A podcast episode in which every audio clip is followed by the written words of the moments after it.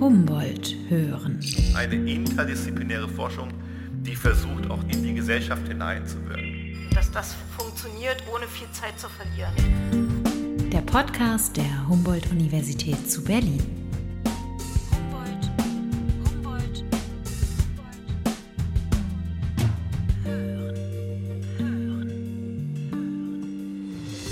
Sah das erste Wirbeltier aus, das vor etwa 385 Millionen Jahren das Wasser verließ, um an Land zu leben? Eine Antwort auf diese Frage findet man derzeit im Humboldt-Forum. Dort ist ausgestellt ein 3D-Modell von Orobates papsti. Gefunden wurde Orobates mitten im Thüringer Wald. Das sieht im Prinzip aus, äh, wie man sich eine typische Echse vorstellt, also ein Reptil. Er ist mit uns genauso sehr verwandt wie mit den Dinosauriern. Also heutzutage hat Orobates weiße Knochen in einem roten Tonstein. Wie er damals ausgesehen hat, können wir im Prinzip nicht sagen. Ob dieses echsenartige, knapp ein Meter lange Tier wirklich ein Ursaurier ist und was die Forscher und Forscherinnen überhaupt über Orobates wissen, darüber spreche ich im Humboldt-Forum mit Professor Jörg Fröbisch und Professor John Niakatura. Mein Name ist Cora Knoblauch und damit herzlich willkommen zu einer neuen Folge von Humboldt hören. Der Podcast der Humboldt-Universität zu Berlin. Herr Fröbisch. Sie sind Professor für Paläobiologie und Evolution.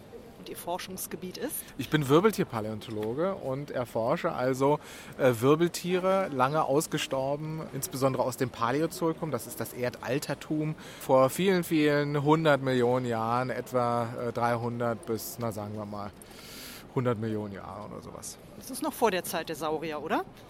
Ja, das Erdaltertum ist vor der Zeit der Dinosaurier, die kamen dann im Erdmittelalter im Mesozoikum. Herr Niakatura, Sie sind Professor für Ich bin Professor für vergleichende Zoologie. und Ihr Forschungsgebiet ist Ich bin Funktionsmorphologe. Wir beschäftigen uns in unserer Arbeitsgruppe mit Wirbeltieren, insbesondere mit der Evolution des Bewegungsapparats. Bevor wir jetzt gleich hier reingehen und uns den Orobates anschauen, möchte ich wissen, waren Sie beide eigentlich, als Sie so im Grundschulalter waren, so totale Dino-Fans? Überhaupt nicht. Also wirklich nicht. Ich bin in, ein, in einem Milieu groß geworden, wo man, wo Naturwissenschaften keine große Rolle gespielt haben. Das hat sich dann erst in der Schule äh, entwickelt. Dann wollte ich eigentlich Vulkanologe oder Seismologe werden. Also ich wollte Erdbeben oder Vulkane erforschen und dort habe ich dann erst erfahren, dass es sowas Spannendes wie, wie Paläontologie gibt und dort hat es mich dann voll erwischt. Und Sie, Herr Niakatura? Ich bin da eher so der klassische Fall. Äh, Ich, Feuerwehrmann. ja, das auch natürlich, äh, aber mir wird auch erzählt, immer wieder bei Familientreffen, dass ich schon zu DDR-Zeiten im Naturkundemuseum meinem Opa eine Tour über die Sauropoden gegeben habe, die dort standen oder immer noch stehen. Und äh, ja, also schon lange Fan. Wir gehen jetzt gleich rein und schauen uns den Orobates an. Für Menschen, die dieses Wort noch nie gehört haben, können Sie beide in einem Satz sagen, wer oder was ist Orobates? Ähm, Orobates ist ein, ein frühes Landwirbeltier, das zurzeit vor etwa 290 Millionen Jahren im heutigen Thüringen, damals im, äh, mitten im Superkontinent, auf dem Superkontinent Pangaea gelebt hat und quasi äh, genau am Übergang des, äh, des im Wasserlebens zum Land beziehungsweise dem, der Übergang vom, von einer amphibischen Lebensweise zu einer voll terrestrischen oder an Land lebenden Lebensweise verbracht hat. Ich würde vielleicht noch äh, anmerken, dass das Tolle an diesem Fossil ist, dass wir eben nicht nur das vollständige Körperfossil gefunden haben, sondern auch Fährten, die von derselben Fundstelle stammen und die jetzt diesem Körperfossil zugeordnet werden können. Also es ist wohl eine der ältesten ähm, als gesichert geltenden Verbindungen von Körperfossil und dazugehöriger Fährte. Mitten in Thüringen liegt ein Millionen Jahre alter Schatz im Boden, zum Teil perfekt erhaltene Fossilien samt ihrer Fußspuren. Die Grabungsstelle Bromacker gehört zu den bedeutendsten Fundstellen für Fossilien weltweit. Ein interdisziplinäres Forscherteam ist dabei, den fossilen Schatz auszugraben. Unser neues Bromacker-Projekt läuft jetzt erstmal über fünf Jahre und wird vom Bundesministerium für Bildung und Forschung finanziert. Dort haben wir also jede Menge vor. Wir werden diese Bromacker-Fundstelle, wo auch der Orobates herkommt, aus allen möglichen Blickwinkeln äh, beleuchten. Sowohl die Geologie und das Klima, als auch die Biodiversität, die, das Ökosystem, die Biomechanik und aber auch die Physiologie dieser Tiere. Der nahezu vollständig erhaltene Orobates papsti ist ein Glücksfund für die Paläontologie.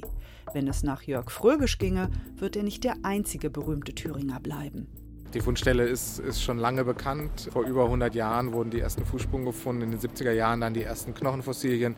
Dann gab es kontinuierliche Grabungen von den 1990er Jahren bis 2010. Dann gab es eine zehnjährige Pause und wir haben jetzt dieses Projekt, dieses neue Bromacker-Projekt. 2020 ging es los. Da haben wir im Herbst die erste Grabung durchgeführt und in diesem Sommer die, die nächste. Wir machen das jetzt über die nächsten fünf Jahre. Aber die Fundstelle hat so viel Potenzial, dass wir auch noch über die nächsten Jahrzehnte, wenn nicht gar Jahrhunderte dort weiterarbeiten Okay. können. Warum Thüringen? Ja. Warum dort? Na, aus meiner Perspektive ist das natürlich eine, eine fantastische und einzigartige Fundstelle, das ist ganz klar. Wir haben hier ein, eine Fundstelle aus einer Zeit vor 290 Millionen Jahren, mitten im Thüringer Wald. Dort ist einfach diese Gesteinsschichten dieses Alters erhalten und dieses Milieu und wir haben dort verschiedene Funde. Einzigartig ist, dass wir dort auf der einen Seite die Fährten, also die Spurenfossilien, die, die Fußabdrücke von Wirbeltieren und auch diversen anderen Tieren haben. Und zeitgleich finden wir direkt darüber Skelettfossilien, also einzelne Knochen, aber auch quasi komplette Skelette und die Erhaltungsqualität ist einzigartig. Es gibt ähnliche Funde, zwar auch aus Nordamerika, aber äh, hier unsere Funde sind einzigartig. Und das in Kombination mit den Fährten ermöglicht fantastische Einblicke in diese Zeit, in die Evolution dieser frühen Wirbeltier-Ökosysteme. So, aber jetzt gehen wir auch mal rein in die Ausstellung und schauen uns den Orobates Papsti an. Sehr gerne. Wir gehen ins Obergeschoss des Humboldt-Forums. In dem sonst recht dunklen Ausstellungsraum des Humboldt-Labors leuchtet ein farbiges Modell des Orobates in einer hängenden Vitrine. Konzipiert wurde das Modell von John Yakatura und seinem Team. Was ist denn die eine, der eine rote Wirbel da so mittendrin? Ja, den haben wir tatsächlich noch aus dem CT äh, raus segmentieren können. Und die gelben sind die, die wir mit äh, Modellierung praktisch hinzugefügt haben. Okay.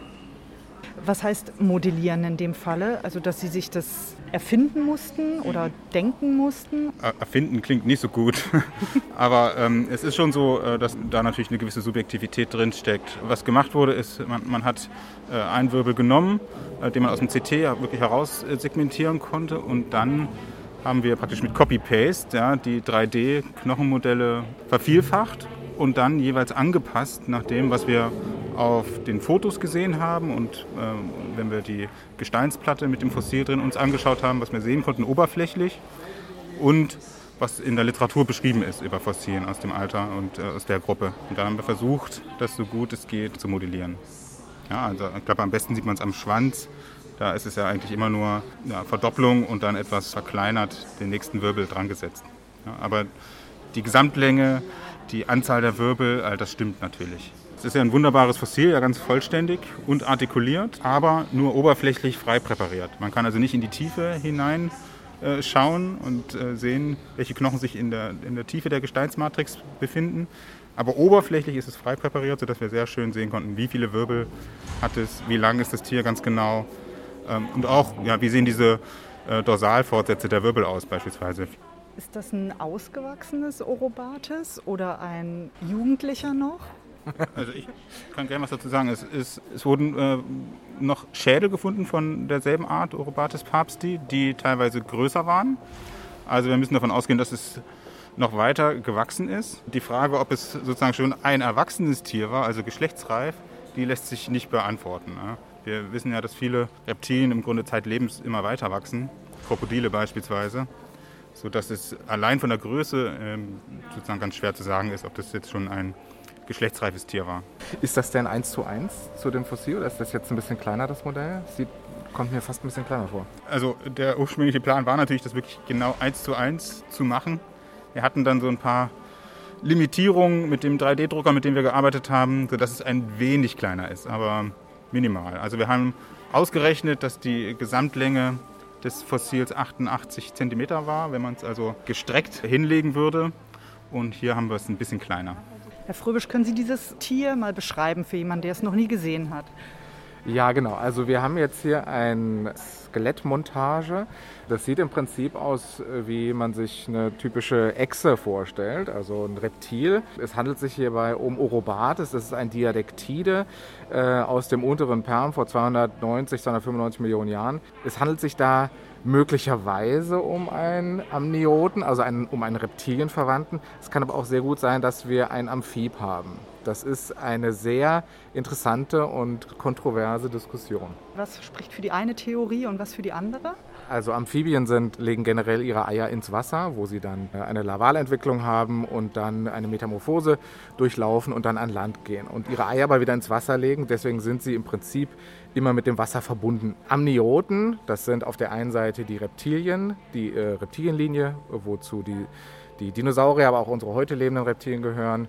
Äh, und auf der anderen Seite haben wir die Säugetiere, das sind die Synapsiden, das sind Schwestergruppen. Und diese Gruppen haben ein gleiches Alter und zusammen sind sie die Amnioten. Und die Amnioten haben eine Besonderheit, nämlich das Amniotenei. Und das Amniotenei hat wiederum verschiedene Hüllen, unter anderem auch zum Schutz des Embryos. Und das hat ermöglicht, dass diese Tiere eine stärkere landlebende Lebensweise hatten, was also bedeutet, dass sie unabhängiger vom Wasser wurden. Und das ist eben das Typische für uns Amnioten. Wir gehören auch zu den Amnioten, nur dass wir eben jetzt, wir zumindest, keine Eier mehr legen. Äh, aber das war quasi die Schlüsselinnovation damals. Herr Niakatura, was ist das Besondere an dieser Echse mit riesigen Tatzen? Das ist eine Art Schlüsseltier, richtig? Ja, man kann es wirklich als, als ähm, Schlüsselfossil verstehen, insbesondere wenn sich bestätigt, dass es eben ein ganz früher Vertreter der Amnioten war oder einer der nächsten Verwandten auf der Linie zu den heutigen Amnioten. Und es ist eben ein sehr vollständiges Fossil, äh, wunderbar erhalten. Das kennen wir für andere Fossilien ähm, aus dieses Alters eigentlich äh, nicht so, dass wir wirklich diese wirklich vollständig artikulierten Fossilien finden. Und von daher war das natürlich ein wunderbares Objekt für weitere Analysen. Unter dem Modell des Orobates im Humboldt-Labor ist seine Fährte ausgestellt. Millionen Jahre alte Fußspuren konserviert in einer Steinplatte. Diese Fußspuren enthalten für die Forschenden wichtige Informationen über das Fossil. Also ob dieses Tier jetzt eben in der Lage war, diese amniotischen Eier zu legen oder nicht, das wissen wir ja nicht. Das ist äh, aus den Skelettüberresten sozusagen nicht zu erkennen.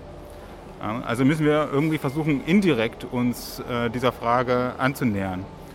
Und ein Hinweis ist eben die Fortbewegung. Ja, ähm, wir können im Grunde davon ausgehen, dass Tiere, die amniotisch sind, äh, in gewisser Weise besser an das Leben an Land angepasst sind, also eventuell eine äh, effektivere, ausdauerndere Fortbewegung an Land haben, als beispielsweise Amphibien zeigen. Ja, also zum Beispiel können, sind sie in der Lage, ihren Körper vom Boden abzuheben und wirklich auf den vier Beinen zu laufen oder schleifen sie immer mit dem Bauch auf dem Boden, so wie wir das von, von Salamandern beispielsweise kennen. Ja? Also wenn es uns gelingt, das, das besser zu verstehen, wie dieses Tier sich fortbewegt hat, dann kann das ein indirekter Hinweisgeber darauf sein, wie praktisch die Ökologie dieses Tieres war.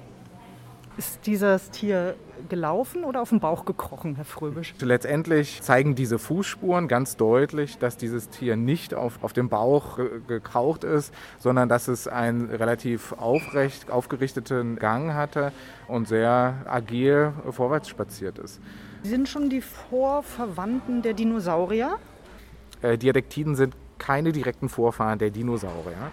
Es sind, ich würde sie als sehr nahe Verwandte der Amnioten betrachten. Ich würde jetzt nicht explizit sagen, dass es ein Amniot ist. Also im Prinzip ein Stammgruppenvertreter der Amnioten. Zu den Amnioten gehören eben auch die ganzen Dinosaurier, zu denen letztendlich ja auch unsere heutigen Vögel gehören. Ja? Und neben dieser Gruppe Vögel, Dinosaurier und Krokodile eben auch andere Echsen, Schildkröten und die ganzen Säugetiere also die gehen alle auf einen letzten gemeinsamen Vorfahren zurück und von diesem letzten gemeinsamen Vorfahren ist Orobates ein sehr naher Verwandter. Also der Onkel. Der Onkel des letzten gemeinsamen Vorfahren, wenn man das so möchte. Also auch von uns, er ist mit uns genauso sehr verwandt wie mit den Dinosauriern. Also auch das müsste man sich sozusagen nochmal vor Augen führen. Gelbe Wirbelsäule, roter Kopf und zwei blaue Füße. Die Farbigkeit des 3D-Modells im Humboldt-Labor hat einen guten Grund. Das Modell soll zeigen, wie Wissenschaftlerinnen und Wissenschaftler gemeinsam arbeiten, erklärt John Yakatura. Ja, das war äh, durchaus ein ganz aufwendiger Prozess. Und äh, es ist ja, so wie Sie auch sagen, also sehr auffällig eingefärbt, sage ich jetzt mal. Wir haben das knallbunt immer genannt. Ja? Das haben wir mit ganz viel Absicht natürlich gemacht, weil wir ganz deutlich machen wollten, was wir wirklich von diesem Fossil wirklich sehr gut wissen. Ja? Nämlich das, was wir tatsächlich aus den computertomografischen Daten direkt rausziehen konnten. Wir wollten aber auch deutlich machen, wie sehr häufig in der Paläontologie da vorgegangen wird. Nämlich es wird sehr oft, während diese Skelette, die in Ausstellungen zu sehen sind, da werden sich einiger Tricks beholfen. Also ganz einfach, dass man zum Beispiel, wenn man ein, eine linke Extremität, ein linkes Bein ausgegraben hat, ja, dann kann man praktisch von dem linken Bein auch auf das rechte Bein schließen, wie es auszusehen hat, ja, weil das ja natürlich symmetrische Tiere sind letztendlich, bilateral symmetrische Tiere. Und ähm, wir haben auch gezeigt, wo unsere Datengrundlage eben nicht so gut ist, weil unsere CT-Daten zum Beispiel die Wirbelsäule nicht besonders gut dargestellt haben. Also mussten wir uns hier äh, praktisch Modellierungstricks bedienen und das wollten wir einfach ganz transparent machen und deswegen ist das so bunt eingefärbt, dieses Skelett. Herr Fröbisch, Sie graben ja nicht Modelle aus und nicht Skelette, die so bunt sind, sondern die großzügigen Reste, die Sie in Thüringen finden. Was ist denn für Sie interessant an so einer Modellierung? Äh, früher hat man einfach nur Fossilien präpariert. Äh, das ist der erste Schritt. Wenn wir sie ausgraben, dann ist das nicht so, dass wir mit dem Pinsel dahin gehen und dann haben wir das ganze Skelett freigelegt, sondern wir müssen das vorsichtig in Blöcken rausholen. Das ist ja sehr hartes Gestein, einfach auch äh, des Alters wegen. Und dann muss das in ein Präparationslabor, dort muss es präpariert werden. Das dauert viele, viele Monate, bis es dann komplett freigelegt ist. Und dann haben wir das, sehen wir das, wie gesagt, auch einfach größtenteils von einer Seite. Und diese Methodik äh, der, der 3D-Modellierung basierend jetzt auf CT-Daten, also wir stecken das ganz normal in, in Computertomographen und hoffen auf gute, also auf gute Kontrast der Knochen zur Matrix, also zur Gesteinsmatrix und brauchen natürlich auch eine gute Auflösung. Und das ist dann in manchen äh, Bereichen des Gesteins oder des Fossils besser, bei anderen Fossilien besser als bei anderen. Und äh, dann haben wir die Möglichkeit mit Spezialsoftwares so eine, so ein, äh, die einzelne, also das letztendlich ist ja äh, CT-Daten nichts anderes als ganz viele Scheibchen, digitale Scheibchen eines, eines 3D-Objektes. Und dann haben wir ein, ein 3D-Modell und da können wir natürlich ganz viel machen. Das können, wir, das können wir auch virtuell drehen oder auch zusammensetzen. Und insofern ist so ein Modell etwas Fantastisches und Einzigartiges. Insbesondere, dass dann auch wieder äh, sekundär laufen zu lassen und zu animieren und auch mit den Fußspuren, die wir ja ebenfalls aus dieser Fundstelle haben, abgleichen können. Insofern ist das für mich als, als Spezialisten hier natürlich was ganz Besonderes, was die Arbeitsgruppe von John Yakatora hier gemacht hat. Um ein Fossil wie Orobates virtuell zum Laufen zu bringen, braucht es viele Forschende aus vielen Disziplinen. Unsere Forschung zu dem Fossil hat in, in, großen Teilen. Es wurde auch von Zuwendungsgebern finanziert und unterstützt, aber es hat auch in großen Teilen im Rahmen des Exzellenzclusters Bildwissen Gestaltung an der Humboldt-Universität stattgefunden, wo wir also interdisziplinär zusammengearbeitet haben. Und das Objekt wurde ausgewählt hier auch für die Präsentation im Humboldt-Labor, weil sich an dem Objekt eben sehr schön zeigen lässt, wie unterschiedliche Disziplinen an einem Forschungsobjekt gemeinsam forschen können und eigentlich nur gemeinsam wirklich eine Fragestellung dann auch vielleicht beantworten können. Ja? Also in dem Fall hier speziell haben nicht nur ich als, als Morphologe, als, als Zoologe dran gearbeitet, sondern natürlich auch Paläontologen, auch Biomechaniker waren im Team, aber eben auch Gestalter, äh, die mit ihrer Gestaltungsperspektive ein virtuelles, interaktives Modell geschaffen haben, wo wir am Computer mit einzelnen Parametern sozusagen spielen konnten, die die Fortbewegung, die wir animiert haben, am Computer beeinflusst haben. Also wir haben mit Hilfe der Gestalter ein neues Forschungswerkzeug letztendlich erschaffen, wenn man das so sagen möchte, mit dem wir dann die Fortbewegung dieses Tiers in den fossilen Fährten weiter untersuchen konnten. Und äh, ich glaube, das ist einer der Gründe, warum das hier auf dem Humboldt-Forum jetzt gezeigt wird. Eine Frage habe ich noch zu dem Orobates. Welche Farbe hatte der denn? Weiß man das? Weil man bei Echsen denkt man immer so an grüne und braune Tiere. Ist es möglich, dass der eine andere Farbe hatte? Ja, also das ist eine ganz, das ist eine hervorragende und ganz schwierige Frage. Also heutzutage hat Orobates weiße Knochen in einem roten Tonstein. Wie er damals ausgesehen hat, können wir im Prinzip nicht sagen. Wir haben Hautabdrücke auch von verschiedenen Tieren aus der Fundstelle, sodass wir vielleicht eine die Art der Beschuppung oder derartiges rekonstruieren können oder wie die Haut ausgesehen hat.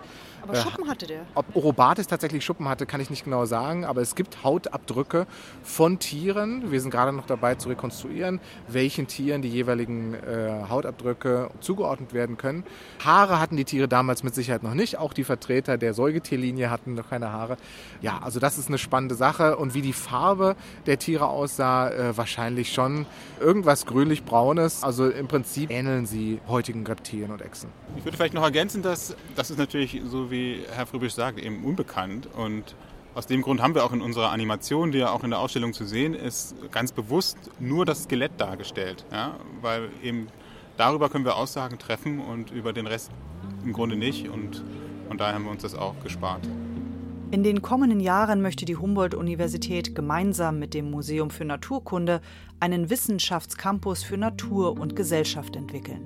Der Orobates in der Ausstellung des Humboldt-Labors sei ein hervorragendes Beispiel dafür, wie gemeinschaftliche Forschungsinteressen in so einem Wissenschaftscampus zusammengeführt werden können, sagt Jonia Katura. Das ist so, ein, so eine, vielleicht so eine Art Kristallisationspunkt, vielleicht auch ein zu großes Wort dafür, aber jedenfalls können wir sozusagen unsere jeweiligen Fragestellungen da eigentlich ganz schön anknüpfen. Das zeigt ja auch, dass wenn dann die Universität und das Museum noch enger institutionell verbunden sind, als sie es jetzt eh ohnehin schon sind, dass da auch vieles Neues und Interessantes entstehen kann.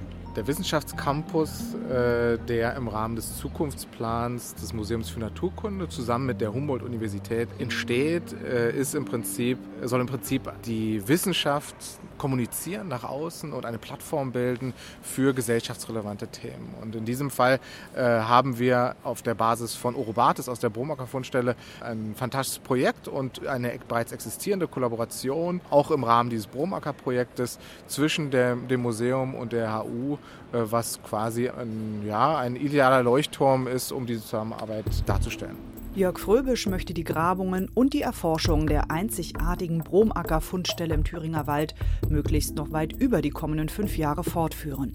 John Niakatura wird sich indessen um die Weiterentwicklung der 3D-Modelle kümmern. Ja, tatsächlich wollen wir den Umgang mit 3D-Modellen ganz neu denken und auf ganz neue Art und Weise gestalten. Also uns geht es da ja immer darum, um die Frage, wie können wir ein nicht bekanntes oder weitgehend unbekanntes Objekt in dieser Gesteinsmatrix herauslösen. Und interessanterweise haben wir da ganz ähnliche Probleme wie auch Hirnchirurgen, die äh, Gehirntumore entfernen sollen. Da geht es ja auch darum, möglichst genau diesen Tumor zu charakterisieren und dann aus dem noch gesunden Teil des Gehirns herauszuschneiden. Also arbeiten wir in diesem neuen Projekt für uns, was wir gemeinsam am Exzellenzcluster, am aktuellen Exzellenzcluster Matters of Activity beforschen, auch gemeinsam mit Hirnchirurgen von der Charité, um diese ganz ähnlichen Herausforderungen zu meistern. Da arbeiten wir mit Computerspezialisten und mit Interaction Designern zusammen und uns geht es darum, nun Virtual Reality als eine Umgebung zu nutzen, in der wir ganz interaktiv mit den Daten agieren können, wo wir auch haptisches Feedback einsetzen können, um uns bestimmte Eigenschaften des Materials fühlbar, erfahrbar zu machen. Und da wollen wir die nächsten Schritte gehen. Vielen Dank fürs aufmerksame Zuhören. Bis zum nächsten Mal.